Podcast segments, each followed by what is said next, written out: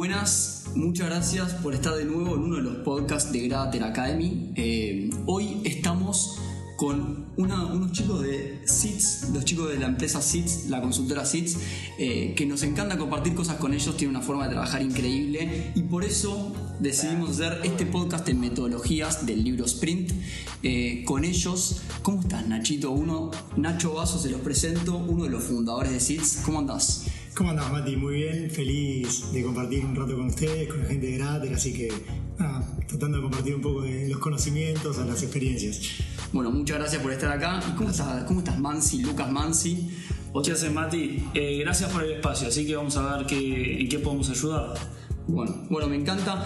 Y antes de empezar, antes de empezar a hablar del libro, queremos un poco que nos cuenten vos, Nachito, sobre todo, que conocés SITS, más que conocés, SITS más que a vos mismo, contanos un poco qué es SITS, qué hacen, eh, un poco en qué trabajan. Bueno, SITS es un, una startup, un emprendimiento que empezó hace alrededor de un año y medio. Eh, que la comenzamos con, con, otro compañero de la Facultad de Ingeniería Industrial, estudiamos en el ITBAC, es Martín Calcetti, Tincho.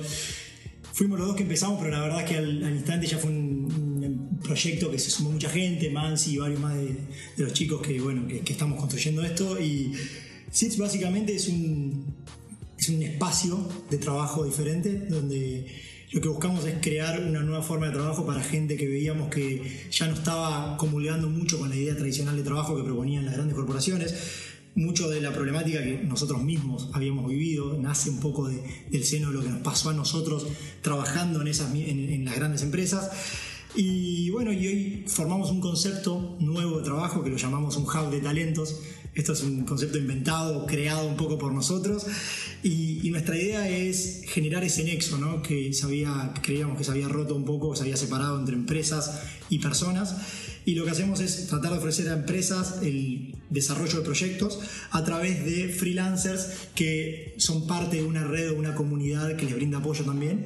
Y nosotros nos encargamos como SITS de conseguir esas oportunidades de negocio, de entender y estructurar los problemas y armar los equipos para, para poder llevarlas a cabo increíble, increíble. Es algo que yo por lo menos no conocía antes de conocerlos ustedes. Eh, me parece que está bárbaro la oportunidad que le dan a la gente para poder, a todos los que son los freelancers, para pasarlo en limpio, es a todos los que son los freelancers le dan la oportunidad de poder trabajar en alguna empresa grande por un periodo de tiempo. Pero lo interesante de ustedes es que los periodos de tiempo suelen ser cortos. No suelen tener, por lo menos yo no conocí ningún proyecto de ustedes que sea largo, más de seis meses por decir. Entonces, esta metodología ustedes la suelen usar un montón eh, porque justamente tienen que llegar a objetivos enormes en muy poco tiempo.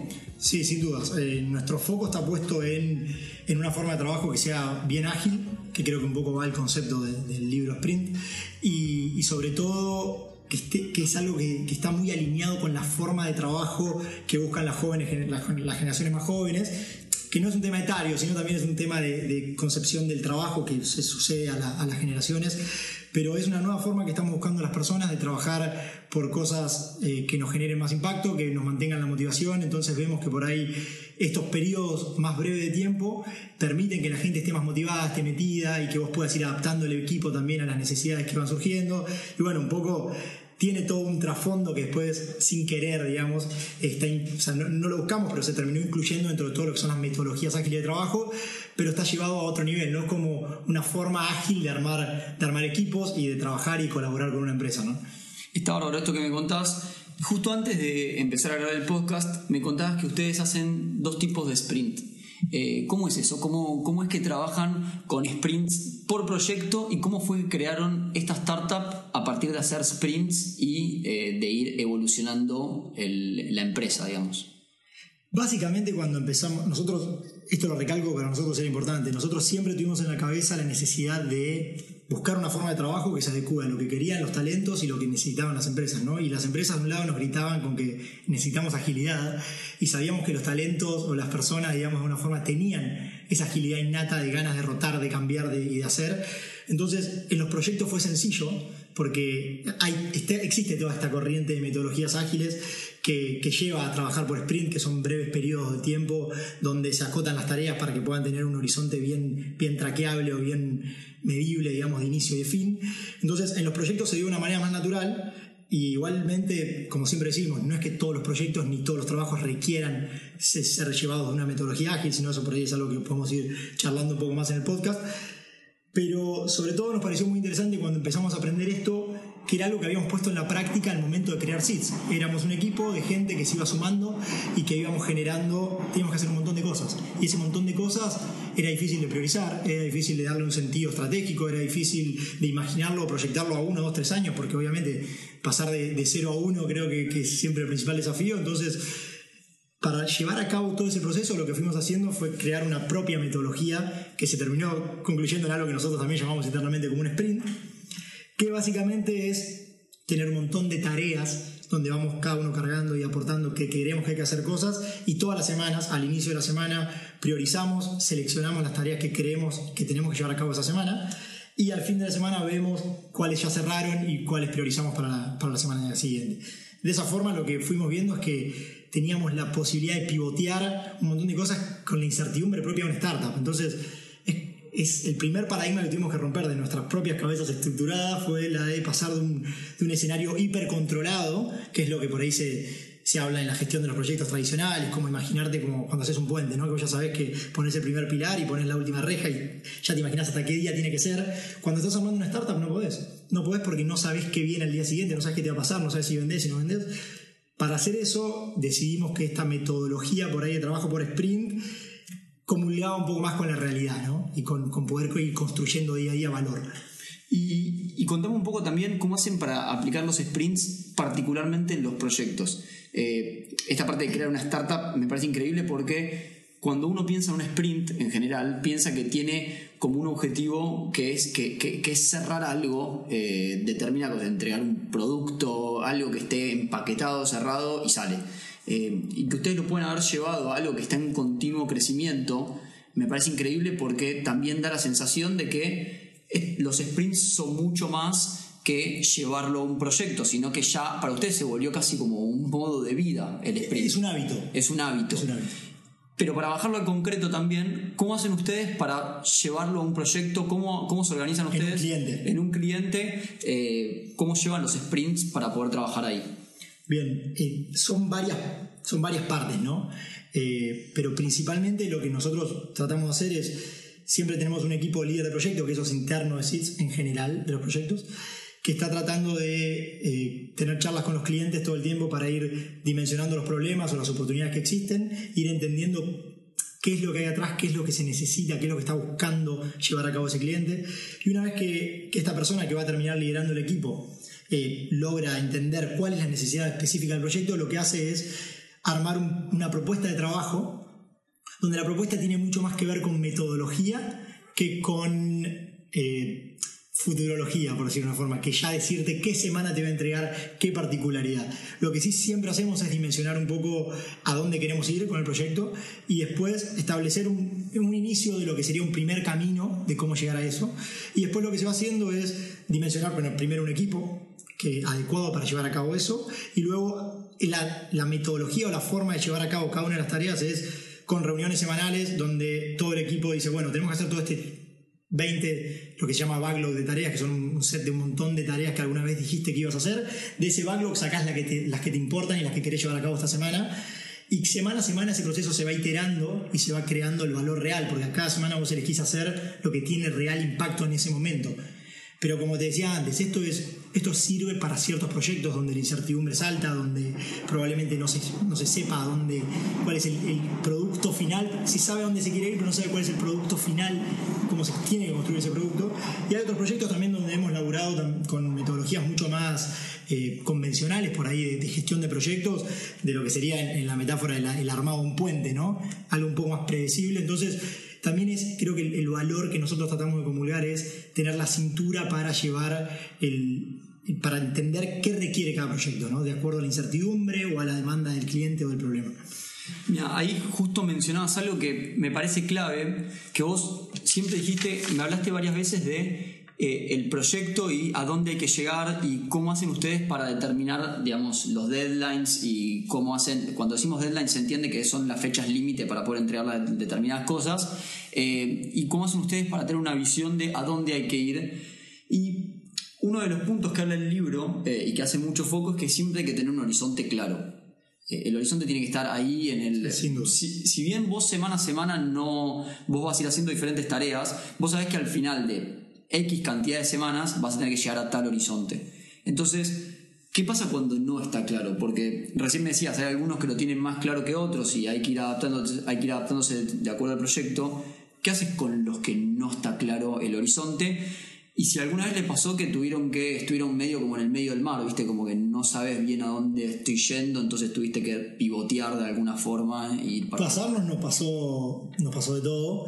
eh, y creo que ese es un, par- un poco parte del aprendizaje que vamos construyendo en- con el correr de los distintos proyectos que, que vamos realizando para que sepas y también la gente conozca. Sitcha es una empresa que tiene ya, ha llevado ya la ejecución de 31 proyectos, no todos han terminado, pero bueno, ya cada uno de los proyectos ha requerido cosas distintas, metodologías diferentes. Eh, y creo que esto que hablamos del, del horizonte siempre lo buscamos, siempre tratamos de hacer el ejercicio con los clientes y es algo que se va aprendiendo un poco con la práctica, ¿no? A, a soñar, pero es un soñar bajado a tierra, ¿no? Es como decir, es casi como idear o planificar a dónde queremos llegar, qué queremos lograr y después tratar de construir siempre, que creo que esto va alineado con la metodología, ¿no? De- desde, el final para hacia hoy, ¿no? Esto es algo que por ahí yo lo llevo al, mundo en, que lo aprendí, siempre uso la, metáfora de cuando uno quiere correr una maratón, siempre se para en el día que quiere correr esa maratón y de ahí para atrás planifica los entrenamientos. Eso no quiere decir que vos, si un día llueve, vos no puedas entrenar. Probablemente puedas ir al gimnasio y puedas adaptar lo que pasa, porque hay incertidumbre, pero hay un plan. Eh, probablemente, el- dependiendo de- del- problema o del cliente, se tenga más o menos claro cuál es el objetivo, si es una maratón o si es correr 10 kilómetros. Pero lo importante es hacer el ejercicio, por lo menos. Es hacer el ejercicio. Y hay muchas veces que, vamos a, a clientes que creen tener muy claro ese horizonte y que nuestro, el pre-trabajo que hacemos nosotros antes de hacer una propuesta es eh, desafiar ese horizonte. ¿no? Es decir, che, pongámonos de acuerdo, realmente, este es el horizonte. Y es más, en muchos casos, con una necesidad muy, puntual del cliente, hemos hecho un trabajo de un mes, por ejemplo, dos, tres semanas de diagnóstico para decir, para, pongámonos de acuerdo, este es el, horizonte y ahí para atrás podemos armar ese roadmap. Mira, ahí de vuelta volviste a decir algo que es muy clave, que es, y estás haciendo foco en algo que la metodología lo, lo menciona mucho, que es muy importante eso de marcar dónde está el final. Eh, y marcar dónde está el final es súper importante porque te vuelvo a, vuelvo a la analogía que decíamos de un puente. Cuando vos estás construyendo algo que sabés cómo es, sabés qué piezas tienen que haber para que termine hecho. Pero cuando vos todavía no entendés bien cómo es la solución final, eh, y acá lo llevo una analogía mía que también estábamos hablando antes, y yo digo, quiero construir una computadora, y digo, bueno, primero compro un cable, después compro una pantalla, después armo el software, y la verdad que no sé bien cuánto me puede ir llevando cada una de las cosas, y la verdad no, no sé en cuánto tiempo voy a tener una computadora, porque capaz conectar el cable me cuesta más de lo que pensaba, o quizás el software es mucho más complejo de lo que creía. Entonces, un poco lo que dice esta metodología es, vos planteate cuándo querés tener la computadora primero, y después fíjate y agrupa todas las tareas que tienen que entrar en ese tiempo. Si vos decís, quiero tener una computadora de acá a dentro de dos semanas, perfecto, hace todo lo que tenés que hacer clave para que dentro de esas dos semanas tengas la computadora. Y si ves que no llegas, entonces es un problema de que estás siendo muy exigente con tu meta o tenés que agregar tiempo, horas, lo que sea. Pero vos ahí, recién justamente me hablaste de esto de empezar por el final para después planificar todo lo que viene antes. Y acá me parece que la pregunta clave es, ¿cómo haces para priorizar? ¿Cómo haces para darte cuenta? Decir, che, esta tarea, viste, no me entra, esto no lo puedo hacer, esto, bueno, hagámoslo más adelante. Eh, ¿Cómo hago para decidir qué tarea hago y qué tarea no? ¿Lo haces por el interés del cliente? ¿Lo haces por lo que agrega valor a la solución? En muchos casos debería ser eso. Y creo que en estos proyectos que nosotros denominamos ágiles, que requieren de esta metodología, lo principal es contacto constante con el cliente. O sea, el equipo de SITS trabaja integrado con el cliente y, cada propuesta de valor, cada funcionalidad que se crea, cada entregable que se hace, está validado y, y trabajado también con el cliente. De esto, de alguna forma, lo que se evita principalmente es el, ah, no, pero vos me dijiste que yo pensé que iba a ser mejor. O sea, lo estamos haciendo juntos, con lo cual de alguna forma es constante el feedback, el feedback del cliente y eso retroalimenta que la solución siempre llegue al puerto donde el cliente quiere ir. Pero bueno, también sabemos que que, para hacer ese trabajo necesitamos constantemente estar priorizando tareas, como bien vos decías. Y la priorización no, no tiene ninguna magia. Nosotros hemos tratado, nuestra inexperiencia al principio también, de poner eh, métodos o, o, no sé, técnicas para priorizar. Y la realidad es que la priorización es algo que el equipo se da cuenta, lo tiene innato. Cuando uno está metido en el problema, sabe qué cosas suman y qué no. Y vos tenés un listado de 40, 50 cosas que tenés que hacer y cualquier persona que está siguiendo ese desarrollo sabe que las próximas 10 son las, las 10 que tiene urgente en ese momento, en esa semana. Entonces, no es un trabajo tan, tan difícil de hacer en cuanto a lo técnico de la priorización, sino lo difícil es el hábito, el hábito de generar recurrentemente todas las semanas el trabajo de revisar y, descartar y priorizar, y descartar y priorizar y descartar todo lo más que puedas. Eso es algo que decimos siempre. O sea, si podemos limpiar este famoso backlog, esta lista infinita de tareas, limpiémosla, porque no servían. O sea, tiene algo para quedar en el backlog, tiene que decir, luego no lo puedo sacar porque es imprescindible. Si no hay que sacarlo, porque no agrega el valor que, que querés agregar. Entonces, es un hábito. Yo creo que priorizar es un, no, es, no es una tarea difícil, sino es un hábito que hay que ir construyendo y se hace con disciplina, todas las semanas y siempre la metodología ¿no? de repetirlo. Perfecto. Y ahora te quiero cambiar de frente eh, por, por, lo que queda, no sé si todo lo que queda del podcast, pero por lo menos ahora. Eh, y quiero, quiero dedicarle un buen rato a lo que es el armado de equipos.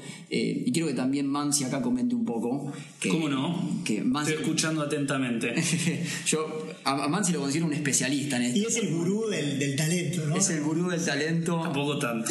Es el gurú del talento en SITS. Y quiero un poco charlar porque la metodología eh, muchas veces habla de que es importante armar equipos diversos. Eh, y habla de que tienen que tener talentos diversos. Obviamente, para hacer una analogía con el fútbol de alguna forma, si decís tener dos arqueros no me sirve porque necesito un arquero. Y si tengo dos arqueros, hasta capaz se pueden chocar en la misma pelota, se pueden lesionar, estoy perdiendo un jugador que necesito en otra parte de la cancha. Entonces, de alguna forma hay que estar equilibrado en el equipo que tengo. ¿Cómo hacen ustedes eh, para armar los equipos? ¿Qué es lo que tienen en cuenta? ¿Y qué consideran ustedes que es la diversidad? Qué pregunta, ¿eh? eh ahora seguramente Nacho cuente mejor eh, la, forma técnica o el proceso que tenemos para armar los equipos formalmente, pero algo que quería resaltar escuchándolo a Nacho y que, me parece que está bueno contarlo, que si bien todo esto que él estuvo contando y que estuvo buenísimo y fue muy preciso, suena muy millennial, esta forma que nosotros proponemos para evolucionar la forma de trabajo va más allá de nosotros, nos trasciende. No es una cuestión etaria de que es algo que están inventando los millennials, sino que es una forma de pensar y de concebir el trabajo de una forma distinta. ¿A qué voy con esto? Se han armado equipos con personas de distintas edades, de distintos géneros, de distintas ideologías. Eh, lo importante es entender qué es lo que necesita para mí el proyecto y cómo podemos nosotros armar el mejor equipo para que se ejecute el proyecto de la mejor forma posible. Por ejemplo, eh, pueden haber eh, madres que tienen muchísimos años de experiencia en las multinacionales, deciden renunciar porque quieren tener otro estilo de vida o por la razón que fuere, y de repente vos ahí tenés, es feo decirlo un, un recurso, pero vos tenés una persona que tiene muchísimo conocimiento, mucho know-how, mucho expertise, un nivel de seniority tremendo y que está dispuesto a hacer un proyecto con nosotros, que es una locura. Pero bueno, es encontrar eh, estos talentos que están en todos lados y, también siempre nosotros tenemos la discusión de qué es un talento y qué es el talento, que están en todos lados, que están en toda parte de Argentina y de América Latina y que a mí me parece fascinante, no sé, por ejemplo, el año pasado, en el 2018, perdón, 2019, viajé a Córdoba dos o tres veces y me junté con varios seeders. Y a mí me parece increíble conocer seeders sumamente talentosos que tienen muchas ganas de hacer proyectos con nosotros y que están en el interior o que están en un pueblito chiquito como, ¿cómo se llama Igna? El pueblo de Santa Fe. Eh, me, están mata, me van a matar cuando vaya. Los Molinos. Los Molinos. Hicimos un proyecto de una máquina que es increíble con un diseñador industrial de los Molinos. Sí, esa, eso, son esas lindas historias que por ahí creo se recopilan desde del poder que nosotros llamamos de las redes, ¿no? Del, del, cuando hablamos de las redes, no, No estás hablando de Instagram, estás hablando de Claro, trabajar en red. Hagamos redes analógicas, ¿no? Por decirlo de alguna forma, eh, lo que es eh, las conexiones y la gente y las referencias. Eh, creo que SIDS es una comunidad de SIDers. SIDers son las personas, por ahí que Lucky lo, lo mencionaba para aclararlo, son las personas que trabajan en SIDS. eh, estos Nuestros colaboradores serían. Exactamente, eh, que son de alguna forma nuestro valor principal y, y lo que más cuidamos como, como empresa. Y los seeders, todos llegan a seeds por referido de por ser referidos de alguien. Entonces lo que nosotros tratamos de hacer siempre es una, al principio sobre todo fue crear una, una comunidad, una red delimitada y cerrada en lo que es, che, yo quiero gente que, que tenga las mismas ganas que nosotros, que tenga la misma visión que nosotros, que tenga el mismo espíritu. Y eso sabíamos que si era una red súper abierta, por ahí se nos iba a complicar mucho más, íbamos a tener, no sé, 5.000 seeders eh, registrados y no íbamos a poder ni siquiera saber quiénes eran cada uno de ellos, sino lo nuestro apunta a algo un poco más personalizado, porque estamos hablando de personas, estamos hablando de trabajo, de propósito. Entonces no podemos, como diríamos en Argentina, joder con eso, sino que nos lo tomamos con la seriedad del caso y tratamos de ser una red eh, acotada en la medida en que, bueno, después eh, a, medida que los clientes nos vayan escuchando en este podcast, nos vayan llamando, probablemente tengamos la suerte de, de poder sumar más CIDER, pero fuera de broma, nosotros para nosotros es mucha responsabilidad en eso. Y estas redes que se van armando generan conexiones in- inauditas y, increíbles. Este chico que aparece por otro, a raíz de otra persona, que era Rafaela de Santa Fe, que había participado en un proyecto en Buenos Aires, nos presenta a este diseñador que era de Los Molinos. Este pibe había laburado con, con Horacio Pagani, el diseñador de autos. Así, imagínense gente que desde un pueblo de, perdonen la gente de Los Molinos, de no sé, 2.000 habitantes, no sé si me estoy equivocando, termina trabajando para una, grande, una gran corporación en Buenos Aires. Y esos, esos, casi, esos casos hay infinitos.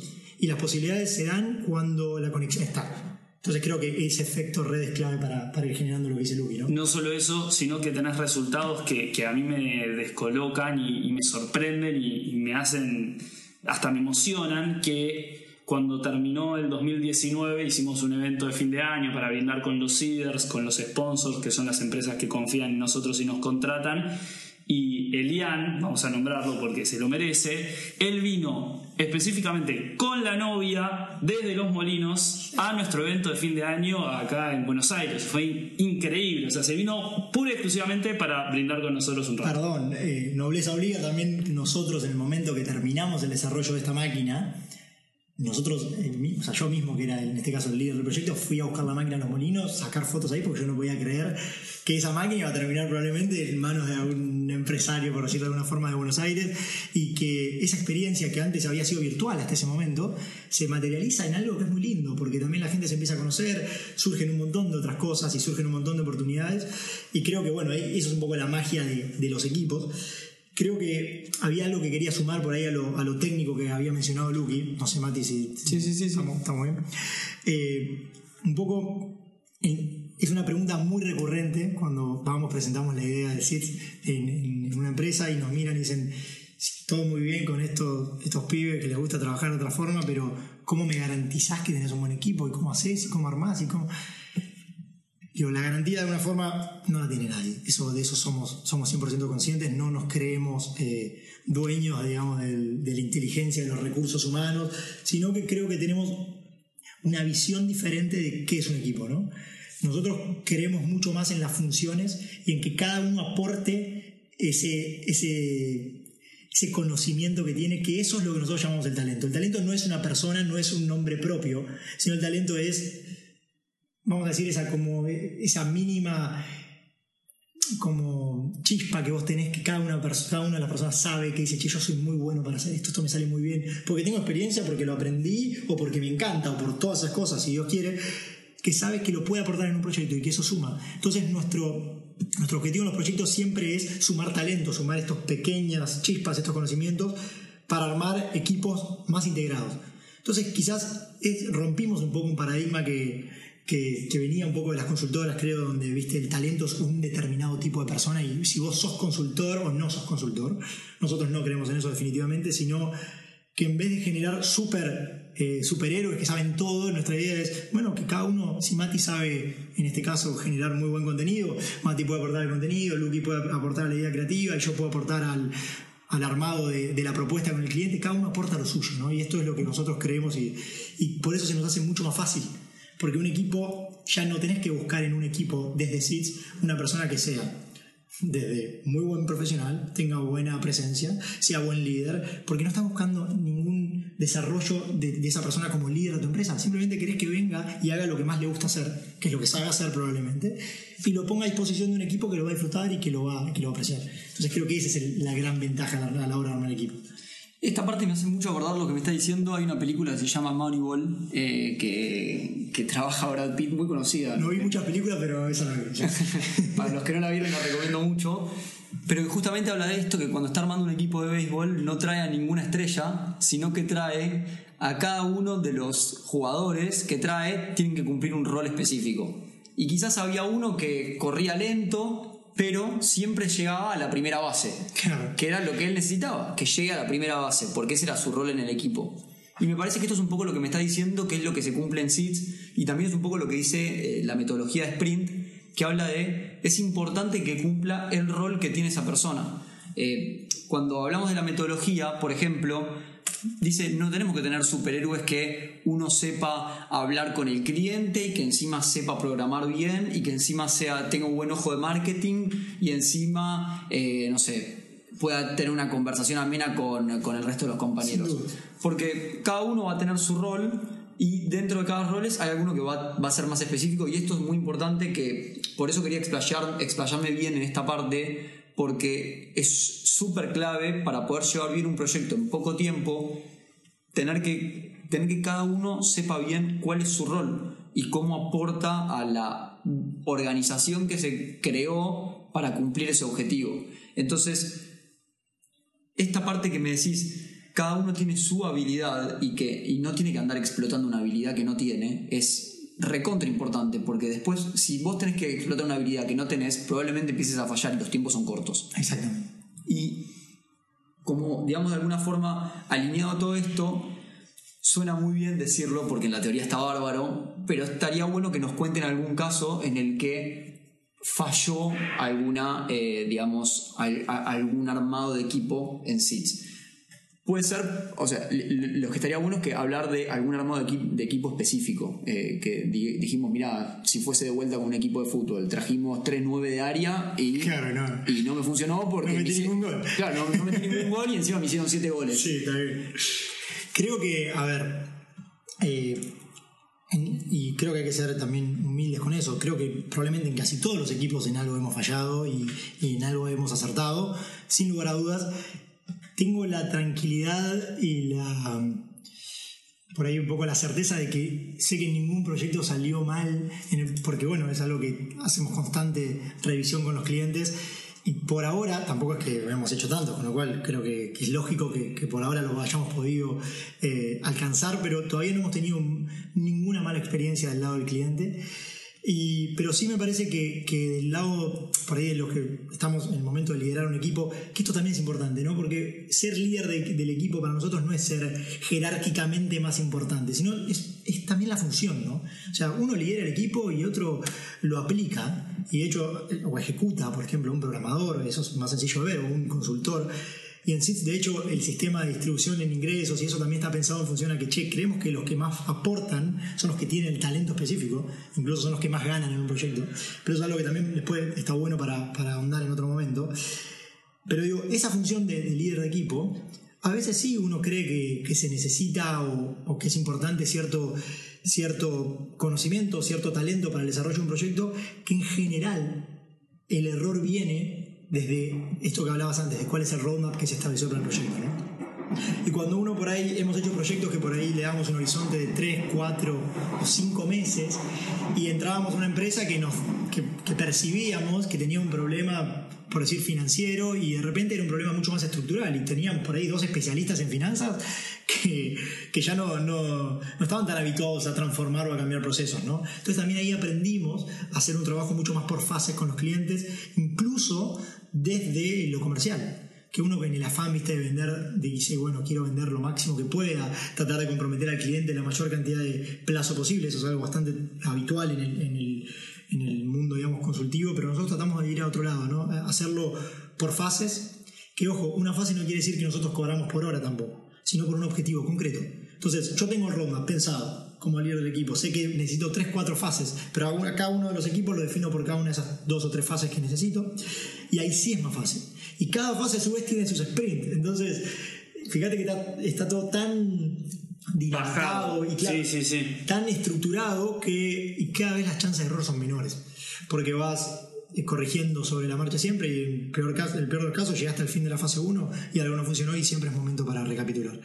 Y eso es importante, ¿no? El compromiso también con el equipo es por fases. Entonces, eso es algo que sea una dinámica que creo que hemos fallado un montón, por eso no sería injusto por ir con cada uno de los equipos decirte que alguno falló específicamente. Creo que si algo falló ha sido el, armado equipo nuestro en algunas cuestiones específicas, pero que por suerte siempre se resolvió. Porque creo que hay algo interesante que es cuando uno le da a la gente la motivación suficiente, le da la forma de trabajar que buscan, eh, hemos encontrado gente dando mucho más de lo que le habíamos pedido. Sí, me parece que también la, revisión constante hace que vos vayas. Estás alineado con el valor. Eso es algo que buscamos mucho. O sea, uno siempre está pensando en generar valor, no en hacer y entregar.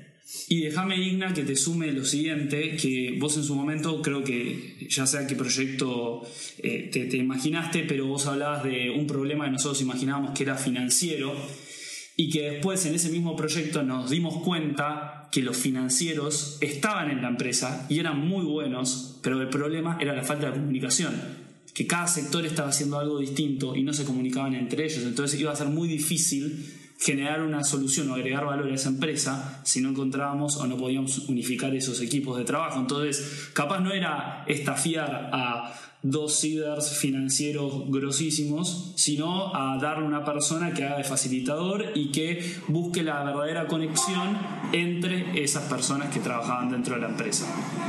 Eso, eso también digo, está alineado con algo porque también está alineado con el tema del horizonte que ya habíamos hablado. Pero algo que mencionaban antes ustedes, y para poder seguir hablando de lo que son los equipos, es, ustedes hablaron de diversidad y algo que me quedó colgado, de, que, me parece estaría muy bueno charlar, es qué es la diversidad en sí. Porque cuando uno piensa en diversidad también suele pensar en aptitudes o habilidades que tengo. Entonces, necesito un programador y necesito un, no sé, un vendedor. Eso es diversidad, porque tengo una persona que cumple un rol y una persona que cumple otro rol. Pero después hay cosas que son mucho más personalidades. Quizás necesito un rol que, como decía Mansi antes, un rol más de madre, entonces que pueda, eh, que pueda juntar al equipo y que siempre sepa qué le pasa al otro, entonces que pueda tener a todos, viste, como más o menos que cuando alguien tiene un problema pueda recaer en, esa persona, o quizás, no sé, en lugar de madre puede ser una persona que tiene mucha habilidad para escuchar. Sí, a ver, eh, en ese sentido yo creo, Mati, que, que la diversidad no está en la tolerancia, sino en la aceptación. Y en, bajo ningún aspecto tener fundamentalismos, que es algo que, siempre hablamos mucho con Nacho como para, para tener una cultura como realmente queremos tenerla en SITS. Em, en mi caso, yo estoy un poco fascinado con, este, con, este, con esta categoría, no sé cómo decirlo, pero de, de madres profesionales con muchos años de experiencia multinacionales y conozco un montón de casos en donde cada madre vive su maternidad de una forma totalmente distinta. Desde la madre se toma muchos meses de licencia, a la que trabaja hasta el último día, a la que quiere tener cinco hijos, a la que con una ya está y que tienen personalidades completamente distintas también. Entonces, en ese sentido, hablando un poco de la diversidad, lo que nosotros tratamos de hacer foco es en los talentos que necesitamos, porque también eh, nos preguntaban a nosotros, che, pero ¿cómo sabemos desde las empresas que me vas a poner el mejor talento disponible y no a tu amigo? ¿Cómo haces para no contaminar el hecho de no, pero este que le falta laburo, o este que es buen pibe, o este que lo conocimos y nos cayó bien? ¿Cómo hacemos para armar los mejores equipos e idóneamente que sean los mejores para ejecutar ese proyecto concreto? Porque cada proyecto es un universo distinto. ¿Vos cómo lo, lo designa? Yo creo que el tema de diversidad eh, tocaste dos cosas muy importantes, Mati. Creo que por un lado son diversidad de lo que hablamos siempre de talentos, de habilidades, que eso es algo mucho más eh, concreto, mucho más por ahí explícito, que nuestra forma de, manejar esa diversidad, que ya lo dijimos que es súper importante, es a través de, digamos, de un sistema de información. Nosotros tenemos una especie de algoritmo donde vamos traqueando las habilidades que las personas dicen tener cuando, hacen, cuando se registran en SIDS, más las que nosotros vamos validando, cada uno de los líderes del proyecto va validando sobre, sobre el equipo que participa con él.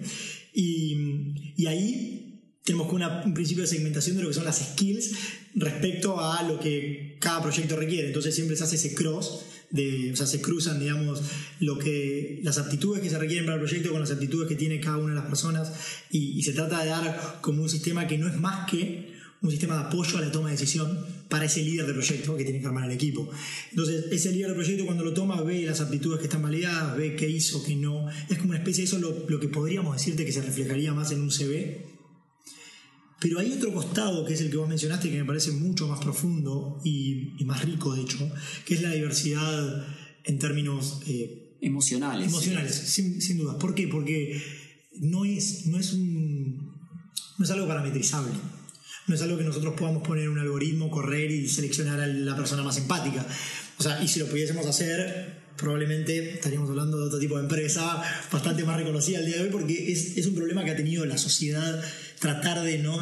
sistematizar lo psicológico, que sabemos que es ampliamente más complejo que los sistemas informáticos. Entonces, llevarlo eso a lo, a lo concreto y lo real, creo que es un tema cultural, ¿no? Y esto es lo que creo que reflejaba Luque antes. El trabajo para generar diversidad en cuanto a la, emocionalidad de la gente es un trabajo mucho más cultural y mucho más profundo que hacemos nosotros con, nuestros líderes de equipo, con cada una de las personas que trabaja en, el armado de SIDS. Eh, y eso, eso es otro trabajo, ¿no? Y es otro trabajo de tener empatía, de saber escuchar, de dejar el ego de lado, que parecen cosas sencillas, pero no están todos los días. Y, nosotros no sabemos si nos sale bien, ¿no? O sea, yo lo hablo con total humildad y es un poco lo que sueño que suceda, pero probablemente nosotros pequemos también de, equivocarnos en ese, en ese mismo aspecto, pero lo que buscamos sí es fomentarlo. Fomentarlo sobre todo desde la escucha, la empatía y dejar el ego de lado, que no es, no es tarea fácil, y menos en el mundo de los negocios. Creo que el líder de equipo tiene que poner eso en juego y tiene que ser lo más humano posible, pero eso no lo podemos, digamos, parametrizar. Eso es algo que sale de nuestra cultura y que esperemos que se desarrolle con el correr de, de nuestros años. Y también, eh, Igna, te, sumo para el final, lo que nosotros siempre buscamos es generar una cultura lo suficientemente fuerte y robusta que nos trascienda a nosotros y que cada nueva oficina que soñamos a vivir de SITS en el mundo tenga, esté alineada con esta cultura, con estos valores, con esta forma de, vivir y, de ver eh, lo que es un trabajo.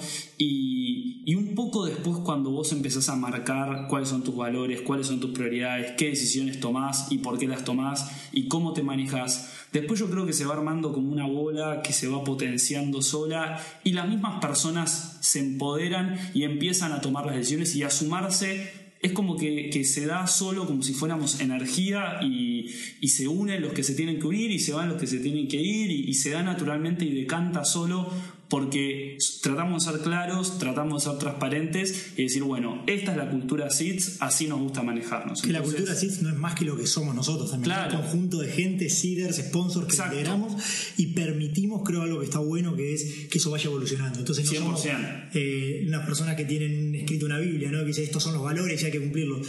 No están escritos nuestros valores los comunicamos a veces algunas cosas que creemos que son importantes para los que hoy estamos, pero mañana si, si Mati se suma habrá nuevos valores y es eso, ¿no? Aprender es más una célula viva que, que un mecanismo, una máquina. Rígido, exacto. Claro, y ahora me encanta esto que están contando porque es un enfoque que, que, no, se, no, se, suele conocer en general, eh, pero quiero avanzar en esto de los equipos y quiero entender un poco bien uno, otro de los puntos que, maneja esta metodología, que es todo el brainstorming, eh, que suena bárbaro el brainstorming, eh, parece que somos todos increíbles cuando hablamos del brainstorming y somos todos cool, eh, pero es fácil de ejecutar el brainstorming, que es, es son dos pibes tirados tirando ideas o, hay algo atrás de hay algo atrás de eso. Mira, por ahí porque nos agarran como en el tema anterior, ¿no? Pero creo que también tiene mucho más de hábito y de disciplina que de, que de creatividad. O sea, yo creo que, la creatividad tiene que ser empujada en todos los casos con disciplina, con espacio, con lugar, con, con momento. Creo que el brainstorming es el gran ejemplo de eso. Porque fíjate que ya hablan de un, digamos, como una tormenta de, de ideas, de alguna forma, castellanizado. Y, y esa tormenta necesita un marco, ¿no? Necesita un, un, entorno para poder suceder bien, pero también necesita una cultura. O sea, si nosotros vamos a decir, a decir en un proyecto, y nos ha pasado, en muchos proyectos proponemos hacer brainstorming al inicio del proyecto para poder eh, pimponear ideas y tirar y, soñar algunas alternativas diferentes. Y lo, lo primero que tiene que primar ahí es algo que que tiene que haber en ese entorno es un entorno claro, saber cómo hay que tratarnos, el respeto por la vida del otro, de sacar el ego de lado. Eso es algo difícil, es algo difícil de imponer si la persona no lo trae. Por eso creo que para ser abierto al brainstorming primero hay que ser abierto uno, eso es súper importante y por eso es tan difícil de generar un buen y genuino brainstorming. Y algo que se nos da muy, creo que en algo en la práctica diaria, que está bueno por ahí que... Naturalmente. Se nos da, sí, se nos da muy naturalmente, que, que con Lucky lo hablamos siempre, es en el armado de seeds, en lo que sería la interna de la empresa, es natural. O sea, es todo el mundo puede decir, proponer y soñar lo que quiera, siempre y cuando tampoco atente contra la, la concentración de la persona, pero en un momento no, Luqui tendrá mil anécdotas, pero a alguno se le ocurre algo y tenemos que hacer este nuevo producto, tenemos que soñar este nuevo mercado y, y bueno, y al que le gusta, bueno, van, se juntan en una, en una, sala, lo dibujan, lo charlan y al que no, no pasa nada. Y, y es ese, ese tema vivo de que también no es que hay alguien, un momento fijo para hacer un brainstorming, sino que tenemos ese hábito de que cuando surge y cuando tenemos las ganas, sabemos cómo llevarlo a cabo. Sí, es como que viviéramos en un estado de brainstorming constante sin ponerle el nombre de brainstorming o sin estar eh, conscientes de que lo estamos haciendo, pero nos gusta siempre pimponear ideas y debatirlas y contarlas y de repente, no sé, en un almuerzo yo empiezo a decir hay que hacer una empresa de extras porque los eventos de repente, un casamiento, faltan chicos jóvenes o chicas jóvenes o faltan eh, amigos para los padres, entonces, y empezamos, y vos ves cómo genuinamente o te matan la idea de una o te empiezan a decir no, pero y cada uno se va sumando y se arma una sinergia de que estamos una hora y cuarto después hablando de una empresa que seguramente nunca hagamos, pero es un lindo ejercicio y nos imaginamos toda esa empresa de ese rato y está bueno porque así surgen un montón de cosas, muchas que son un delirio y otras que decimos, che, pará, esto nos tenemos que sentar y lo tenemos que hacer porque es algo que pueda andar en serio. Y ahí yo creo que el desafío está en, bueno, ¿y cómo hacemos para no estar todo el tiempo pensando en nuevas ideas y nuevas empresas y perder el foco en seeds, que es lo más importante? Y para eso ustedes tienen algún marco en el cual dicen, no sé, se me ocurre a mí, le dedicamos el lunes a la mañana a tirar ideas de lo que puede pasar, es algo que pasa todo el tiempo, ¿qué nos recomiendan? Te cuento un caso, por ejemplo, en Grater, nosotros, nosotros en Grater hacemos sesiones cada dos semanas en las cuales lo que hacemos es tiramos ideas de cómo podemos seguir mejorando el producto.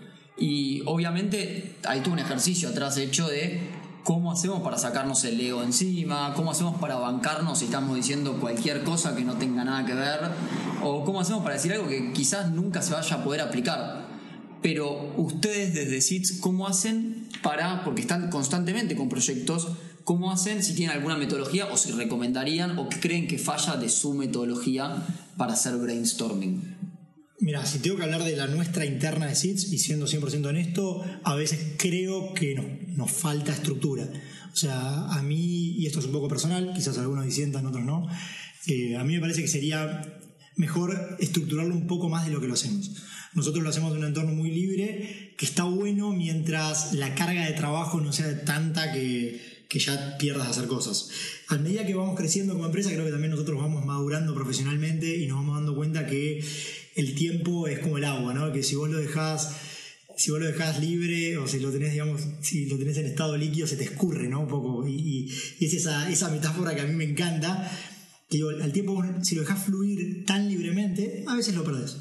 Entonces, lo que trato de, creo que lo que yo por lo menos trato de hacer, y creo que es una, una práctica bastante habitual, es Imagínense que si es, si es la, analogía del agua, llevarlo a lo que sería el estado sólido, ¿no? a los cubos de hielo. Imagínate que el agua, si, si vos lo organizás en cubos, es mucho más fácil de, de, de, mover. Entonces creo que el cubo representa ese espacio temporal.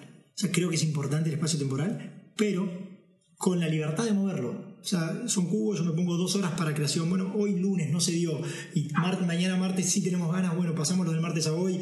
Y sí tener esa agilidad que un poco va en la diaria de, ser rápidos para, para también ser genuinos con las ganas y el interés que tenemos en el momento, porque no se puede forzar la creatividad. Pero sí saber que hay que dar un, marco. Claro. Claro, y cuando hacemos brainstorming eh, hay un montón de técnicas que nos pueden ayudar eh, y nos pueden ayudar en general también, pero cuando hacemos brainstorming es muy claro y sé que ustedes lo hacen mucho en la oficina, así que quiero que nos cuenten un poco de esto, que es todo lo visual. Eh, hay mucha gente que hasta lo puede ningunear de alguna forma, eh, por decirlo en, argentino, o le, puede, sacar, le puede sacar importancia, diciendo como que, bueno, lo visual dejémoslo para otro momento, vamos a lo que importa. ¿Qué tan importante es lo visual? Bueno, en nuestra historia es medio, medio graciosa en ese sentido, porque de hecho nosotros comenzamos como empresa a funcionar en el taller de arte de mi, de mi mamá. Y estamos grabando que estamos grabando en este momento, vinimos un poco y, nos recuerda estos inicios que, que, es muy lindo. Y realmente lo visual en este lugar, a mente que no lo puedan ver, pero abunda, ¿no? Y, y estimula. Lo visual estimula y genera algo que para mí creo que me lo, me lo inculcaron mis viejos de chico de las fotos, ¿no? Es lo mismo. La foto es un recuerdo que en algún punto te dispara algo que, que en el momento por ahí vos pensaste que siempre ibas a recordar eso. Siempre ibas a recordar ese momento genial como estabas con tu abuelo en el zoológico, pero un día tu abuelo no está más y vos dijiste, che, la puta, qué lindo poder ver a, mi abuelo una vez más y, acordarme de ese momento. Y creo que eso es importante. Eh, lo visual tiene una trascendencia a la idea, ¿no? Es como que deja la idea. Lo importante es que lo visual tampoco sea, que sea más bien referencia, ¿no? Que no sea por eso es, tratar de quitar los fundamentalismos de que sí o sí tiene que ser visual, sí o sí. No, un poco tratar de fluir un poco más en ese sentido, como cada equipo sienta que le deja más cómodo. Y quienes le vayan por lo visual, quienes les guste bajarlo, que lo bajen, quienes no, que no tanto. Yo creo que el trabajo de lo visual siempre es recomendable en algún punto y dejarlo en algún lado que a uno le pueda volver a despertar, lo pueda volver a mirar. Es como cuando uno cuelga un cuadro y vuelve, lo mira y dice, ah, y cuando lo ves de lejos es distinto y los detalles se ven diferentes y por ahí hay algo que retocar o por ahí ya está bien y está terminada la. Entonces creo que la recomendación es usar ayuda visual como todo, no exceder. O sea, ayuda visual. Si sirve, es ayuda. Si complica o carga de trabajo, es, es un excedente. Y cuando hablamos de ayuda visual, digo, particularmente, ¿de qué, estamos, ¿de qué estamos hablando? ¿Estamos hablando de un post-it? ¿Estamos hablando de un dibujo? ¿Estamos hablando de un pizarrón? ¿Estamos hablando de un video? De, ¿Puede ser cualquier cosa? ¿Qué es? Y nosotros, yo te puedo decir lo que nosotros usamos. Usamos muchos post-its. Eh, donde lo vamos pegar. El post-it tiene la genialidad que lo puedes pegar en cualquier lado. Entonces vos te armás tu tablero visual donde quieras, ya sea con tareas que tenés que hacer, con mensajes que quieres dejar, con ideas que quieres recordar. Y el pizarrón tiene, creo, algo medio mágico. Nosotros tenemos un pizarrón grande, Mati, vos lo habrás visto y el pizarrón tiene esa magia medio de que uno se siente contento. ¿viste? Creo que te denota los momentos de, del colegio donde uno bueno, de repente tiene la oportunidad de explicarle algo a sus compañeros. Y que no es explicar, sino es donde, un lugar donde uno puede crear que tiene la gran, la gran capacidad de borrar. Que, que eso me parece fantástico del pizarrón. El pizarrón me gusta porque uno puede escribir y borrar y volver a escribir y no pasa nada. Entonces creo que un pizarrón está bueno en el momento de, tirar la mayor cantidad de ideas y después tener que organizarlas. Y un post-it, en general, ya si tenés que generar muchos post-its, además de que son caros, por ahí estás tirando, te queda una pared llena y te perdés un poco. Porque está, está bueno, creo que el post-it es para un estado más avanzado donde ya querés crear una idea y querés bajar algo más que lo puedas ver y que quede para siempre, para siempre o por, por un tiempo. Y el pizarrón es más para el brainstorming quizás. Bueno, está bárbaro y quiero pasar a la última fase, pero la más importante también, que tiene esta metodología, que es la de construir un prototipo. Yo sé que ustedes trajeron recién el caso de que armaron una máquina para, una empresa, eh, pero lo quiero, lo quiero llevar un poco a todos los casos que tienen ustedes. Sé que lo trabajan también y un poco, bueno, como sé que trabajan todas estas partes, quisimos hacer el, quisimos hacer el, el podcast este con ustedes pero esta parte es muy interesante porque esto habla de los entregables semanales. Digo, al final de cada semana, es decir, como metodología de cada semana, pueden ser dos semanas, pueden ser una semana y media, pero lo importante es que haya una metodología de entrega. Tiene que haber algo en el cual vos validas con tu cliente. Tu cliente no tiene que ser la persona que esté pagando exactamente por esto, tiene que ser la persona que va a usar lo que vos estás, lo que vos estás construyendo. Si estás adentro de una empresa y estás construyendo una aplicación para los vendedores, entonces tu cliente es el vendedor, por más que el vendedor no sé qué paga.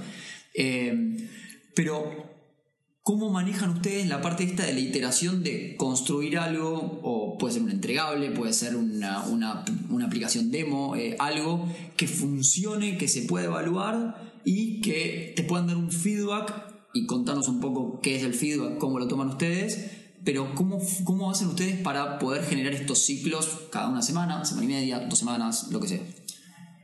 Sí, creo que de vuelta esto tiene mucho que ver con el tipo de proyecto que estamos desarrollando. En los proyectos más ágiles, eh, lo que todos nuestros proyectos primero tienen entregables. Todos nuestros proyectos tienen eh, algún, por más intangible que sea, algún hito o algún documento que exprese ese trabajo. Eh, entonces, ese entregable siempre está pactado con el cliente por fases en general y por sprint o por cada una de estas semanas de trabajo. Lo que tratamos de hacer en, los proyectos que nos requieren mayor agilidad, donde más aplicamos esta metodología, es tenemos una reunión de check-in que es al principio de la semana, donde priorizamos el backlog, elegimos las tareas y cada una de esas tareas tiene claro cuál es el producto al que hay que llegar de alguna forma. Y ese producto se revisa en la reunión de checkout, que es al fin de, fin de la semana. Entonces, ahí se genera lo que es un, prototipo que, en el caso del momento que estamos construyendo una máquina, que bueno, tenía varias partes, tenía una aplicación, tenía componentes eh, electrónicos que tenían que funcionar. Cualquiera de esos, de esos componentes en sí podía ser un prototipo y después el, prototipo final es cuando ya tienes todas las partes unidas.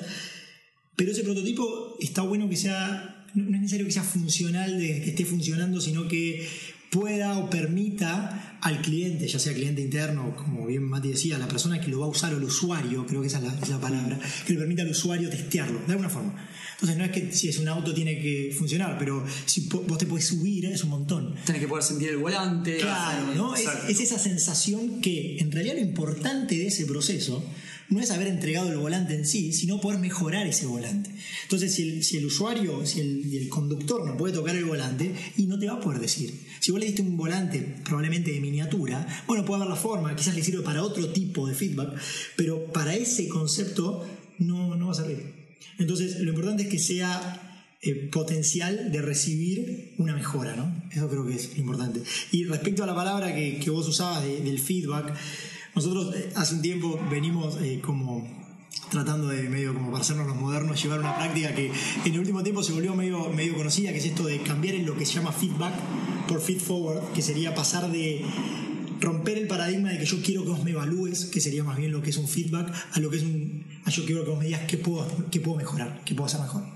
Entonces, todo lo que tiene que ver a la entrega de un prototipo con un cliente, de un producto, de un entregable, o lo que hacemos internamente en SIDS, todo está pensado no para evaluar y criticar o aplaudir a la persona, sino qué podemos hacer mejor mañana. ¿Qué le podemos mejorar? Y esa es la cabeza de la mejora continua y creo que ese es el principal asset del sprint, de las metodologías, es agregar y generar valor, todo el tiempo generar valor.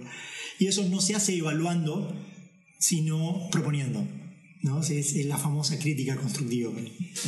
Bueno, esto ya para cerrar, lo último que te quería preguntar es, ¿qué hacen ustedes para poder generar estos feed forwards más allá de digo, que, que, tienen la posibilidad, porque tienen contacto muy cercano, eh, ¿qué cosas recomiendan también tener cuidado? Porque los feedbacks, o los feed forwards en este caso, hmm. suelen, estar, suelen estar muy sesgados. 100%. Eh, a nosotros en Grater al principio también nos pasaba, lo charlábamos antes de empezar, diciendo, a nosotros nos pasaba que cuando pedíamos feedbacks a los, a los usuarios, lo que terminaba pasando es que estaban muy sesgados porque estábamos nosotros sentados ahí enfrente. Entonces les costaba decir, está bueno, me gustaría esto, me gustaría lo otro. Entonces teníamos que hacer quizás preguntas mucho más abiertas para entenderlo y teníamos que tratar de, digamos, entender cuál era la necesidad atrás. Como, el, como lo que hay entre líneas, ¿no? Claro, leer, entre líneas. leer mucho entre líneas. ¿Cómo hacen ustedes para poder leer entre líneas? Bueno, por un lado depende el feed forward que estemos buscando, pero muchas veces tratamos de impulsar el tema de que sea anónimo, así la persona se siente lo más libre posible de decir lo que quiera. Pero por otro lado también es esto de, y volvemos al concepto que, que es algo que a mí yo lo tengo entre ceja y ceja y quiero laburar todos los días en SITS por esto, pero es también por el tema de cultural, ¿no? Si vos tenés una cultura lo suficientemente abierta en donde se generen espacios amigables desde tirar una idea que parezca un chiste a decir, che, mira, me quiero sentar con vos porque me sentí incómodo con este comentario que me dijiste, con este chiste, o con esta evaluación que me mandaste, o en este mail, o con esta palabra. Entonces, yo creo que el kit de todo esto está en el tema de los espacios. Eh, generar la suficiente, o sea, el espacio lo suficientemente amigable y bueno para que las personas puedan sentirse libres de hacer el feed forward que quieran. Sea un formulario de Google Docs, sea una reunión cara a cara o sea una conversación por teléfono. Creo que la clave, Mati, eh, que eso lo saben todos, o sea, en SITS lo hablamos todos porque somos así, y nuestros clientes saben porque somos así, que es cuando vos no tenés nada que esconder y cuando vos sabes que lo estás haciendo de una manera súper transparente y que la única intención de por qué te pregunto cómo, cómo te fue en el proyecto es porque quiero mejorar y no porque de eso depende mi pago o no tenés por qué no decirme la verdad. Si yo te dejo muy en claro de alguna forma, sé que es difícil, ¿no? La gente en general trata de, de decirte cosas buenas y también tomamos que cuando nos dicen cosas buenas quizás sean cosas buenas. O no hacerte sentir mal, también hay mucho. Bueno, pero yo creo que, a ver, cuando uno es, muy claro nuestro concepto y nosotros trabajamos mucho con formularios y, nuestros clientes nos conocen y nos juntamos y nuestra, toda nuestra comunicación y todo lo que somos es ser transparentes y ser sinceros. Y ser sinceros es asumir las cosas como son. Y, bueno, obviamente también está el límite de lo que la otra persona quiere expresar, pero creo que ellos saben que nosotros lo queremos usar para mejorar. Entonces, en ese sentido, creemos que son, que son de alguna forma comentarios verdaderamente sinceros eh, lo tomamos como tal y también asumimos que si hay cosas buenas las tomamos como tal. O sea, no es que siempre nos tienen que criticar algo, quizás está bien, y quizás está bien y se felicita y se disfruta. Sí, incluso también hay que potenciar algunas cosas. Obvio, y claro, y lo que te dicen que está bien, bueno, está buenísimo y cuidémoslo, ¿no? Porque también ese es el trabajo, a veces cuando está todo bien, ah, todavía tenés el trabajo de cuidar eso, ¿no? Para que no se rompa. Bueno, bueno, ya llegamos al final. Eh, no sé si quieren hacer alguna última reflexión eh, sobre, sobre esto que estuvimos hablando, alguna última recomendación en general para cualquiera de los que nos esté escuchando que quiera aplicar Sprint. Me parece una metodología súper útil. Y me parece muy importante también que hayan escuchado la experiencia de ustedes porque como hablamos muchas veces, quizás quedarnos en la teoría hace sonar que todo es fácil, pero encontrarse con gente que lo aplica y que efectivamente te dice, hay equipos que me costaron más que otros, hay objetivos que cuando me quise marcar eh, costaron más que otros, eh, hay personalidades que es importante tener en cuenta. Entonces, una vez que empezás a sentir todas esas cosas que pasan en la práctica, me parece mucho más fácil para aplicar. Así que no sé si quieren tener alguna, alguna reflexión final. Por mi lado, agradecerte, Mati, el espacio y, a todos los escuchantes, decirle que las puertas, si van a venir a nuestro hangar o a nuestras oficinas o quieren consultarnos o escribirnos o lo que fuere, tienen que saber que, que si van a venir están invitados. Así que agradecerte a vos el espacio, la charla, el momento de reflexión y ojalá le haya servido a alguien que, que esté escuchando.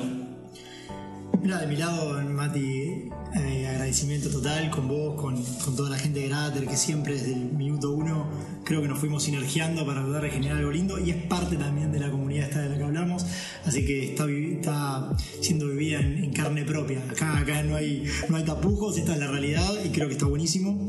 Eh, sí, para, por ahí para los oyentes o la gente de, de Grater Academy que lo que relativo a la metodología, mí me parece que está buenísimo tomarlo como guía, ¿no? Pero no como una ley. Creo que cada uno tiene que ir encontrando su camino, que es el de cada uno. Las metodologías no son más que eso, son metodologías, sirven un montón para cuando estamos perdidos o cuando estamos un poco desordenados, pero que si algo no resuena con uno, no pasa nada la metodología no es la Biblia y la Biblia, bueno, depende para quién, tampoco tiene por qué marcar nada tan importante. Entonces, digo, que cada uno lo tome, que le resuene como le resuene y que eso está bueno, que cada uno también confíe en la forma de actuar que tiene, que eso es parte también de este, esta nueva, creo, célula de organismos vivos que son las nuevas empresas.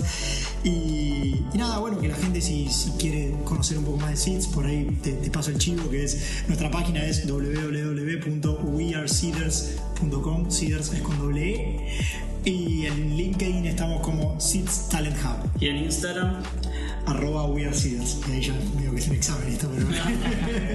no, pero muchas gracias. Bueno, me encantó tenerlos a los dos. eh, me parece que sumó un montón, como les decía antes. Y a todos los que están escuchando, nos vemos en la próxima. Espero que les haya servido un montón y que les haya quedado mucho más claro todo lo que sí pudieron ver en el libro. Para los que no vieron el video resumen, está en gravatar.com disponible. Y nos vemos la próxima. Un abrazo a todos.